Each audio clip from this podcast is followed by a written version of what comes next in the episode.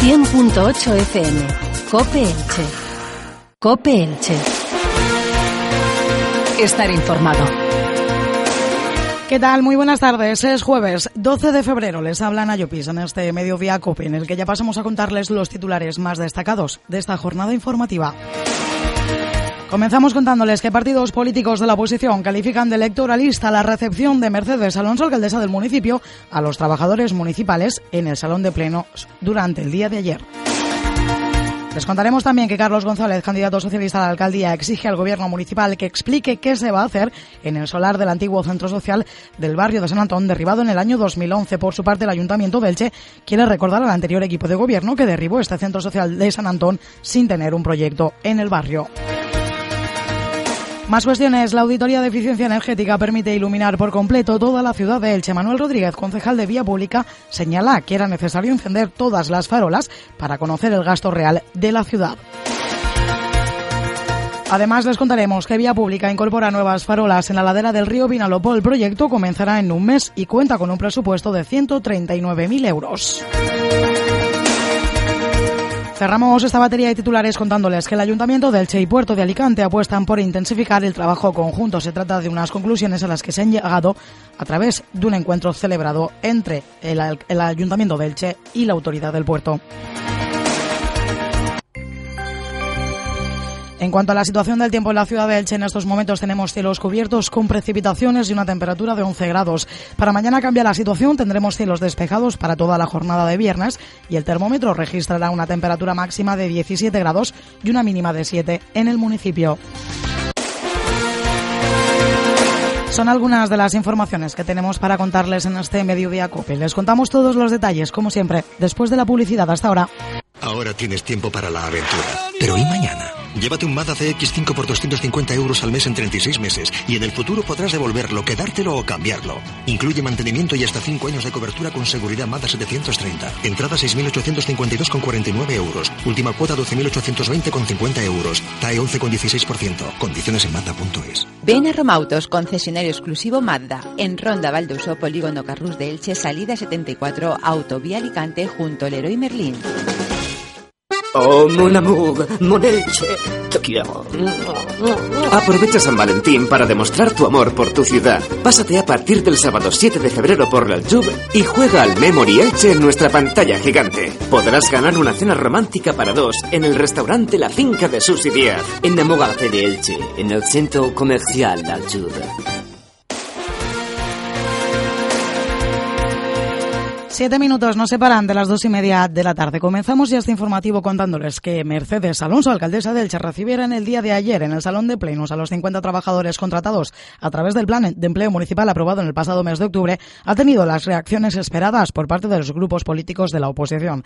Antonio Rodes, portavoz socialista, ha querido expresar un profundo sentimiento de vergüenza por dicho acto. El portavoz socialista ha indicado que con estas actuaciones se muestra por parte de la primera del municipio una absoluta falta de respeto hacia la necesidad que están atravesando los trabajadores y ha insistido en que Alonso no tiene problema en emplear dicha necesidad para hacer campaña política. Además, ha matizado que el Partido Socialista jamás se ha opuesto a la creación de empleo y ha pedido que convoque a la oposición a las comisiones de pleno y alcanzar así un consenso para la creación de empleo en la ciudad.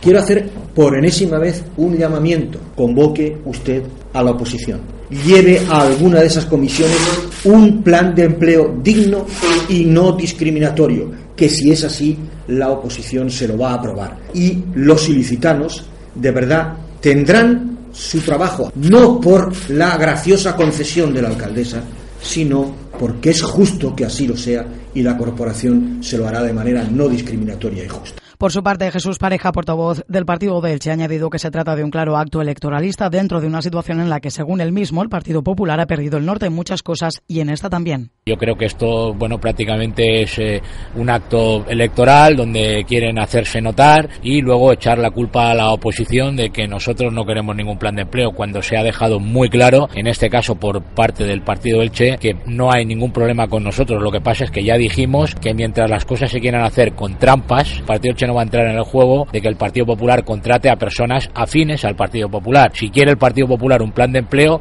la cuestión es sencilla. Lo que tiene que ser es claro y, transpar y transparente. Pareja ha sentenciado que deben sentarse las bases del plan sobre la mesa y el equipo de gobierno contará con el voto a favor del partido de Elche. Cambiamos de materia. El candidato socialista a la alcaldía del Che, Carlos González, ha pedido al equipo de gobierno que explique qué es lo que se va a hacer en el solar donde se ubicaba el antiguo centro social y que fue derribado en el año 2011. Así, Carlos González ha señalado que ha reclamado a la alcaldesa del Che, Mercedes Alonso, que aclare si finalmente la Consellería ha transferido el dinero de las obras de San Antón a Pimesa. En medio de estas declaraciones, el concejal de urbanismo, Vicente Granero, dado la réplica y ha querido recordar que el anterior equipo de gobierno fue quien derribó el centro social de San Antón sin tener un proyecto del barrio. Vicente Granero ha señalado que si Carlos González lo que quiere es ser alcalde de la ciudad, en primer lugar lo que debe hacer es pedir perdón a los vecinos del barrio. El tiempo ha demostrado quién mentía y quién no. Si quiere gobernar Elche, lo primero que tiene que hacer es leer los documentos que su partido, aunque no se hablen entre ellos, aprobó por unanimidad en el Pleno de marzo de 2014. Este señor es cómplice del engaño directo y sistemático de los socialistas a los vecinos de San Antón. Así que lo mejor que puede hacer es ir al barrio y puerta por puerta pedir perdón a todos los vecinos. Más cuestiones. En las últimas semanas, la ciudad de Elche se ha presentado más iluminada que de costumbre, ya que hasta el momento la iluminación municipal funcionaba al 50% para alcanzar un ahorro de la factura de la luz. En base a esta apreciación, el concejal de Vía Pública, Manuel Rodríguez, ha confirmado hoy que este incremento de luminosidad municipal ha sido justificada a través de la auditoría que se está realizando para alcanzar un ahorro en eficiencia energética en la ciudad.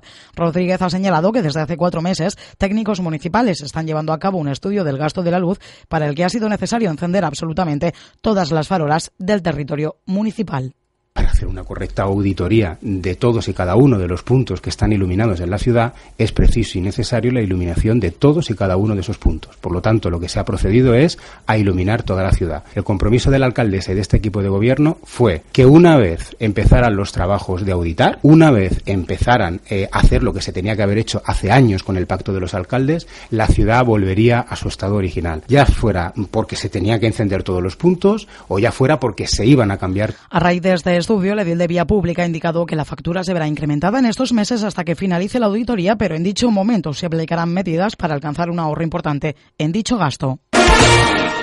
Y además les contamos que la Concejalía de Vía Pública incorporará más iluminación en la ladera del río Vinalopó. Se trata de un proyecto anunciado por el equipo de gobierno que cuenta con la ayuda de la Diputación de Alicante.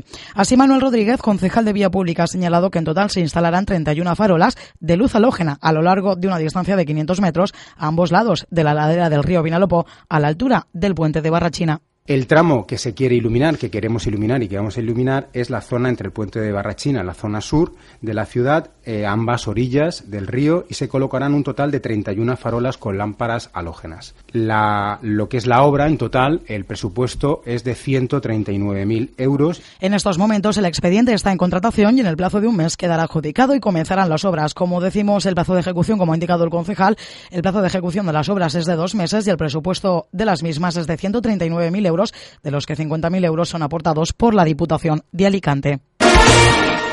Y les contamos ahora que la Policía de Barrio está realizando diferentes charlas sobre prevención y seguridad para mayores en los centros sociales y asociaciones vecinales de la ciudad de Elche, con el objetivo de informar y prevenir en charlas de cautelas y precauciones y evitar así posibles accidentes. María Dolores Serna es la concejal de mayores del Ayuntamiento de Elche ayudarlos, darles un teléfono y decirles dónde pueden acudir en caso de que tengan algún problema.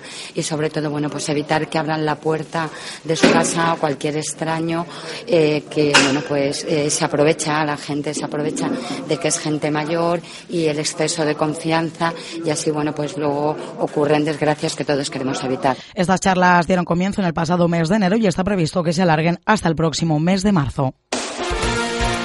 Terminamos este informativo contándoles que Mercedes Alonso, alcaldesa de Elche, y el nuevo presidente de la Autoridad Portuaria de Alicante, Juan Ferrer, han celebrado un encuentro para poner sobre la mesa las intenciones de trabajar conjuntamente e intensificar las relaciones entre ambas instituciones. Mercedes Alonso ha destacado que la ciudad de Elche recibe un gran número de cruceristas que desembarcan en Alicante, pero además también las empresas ilicitanas utilizan de manera habitual el puerto para el traslado de mercancías. Aún así, ambas partes, ambas entidades han puesto sobre la mesa el compromiso de seguir trabajando por el los intereses de la ciudad de Elche, pero también del puerto de Alicante.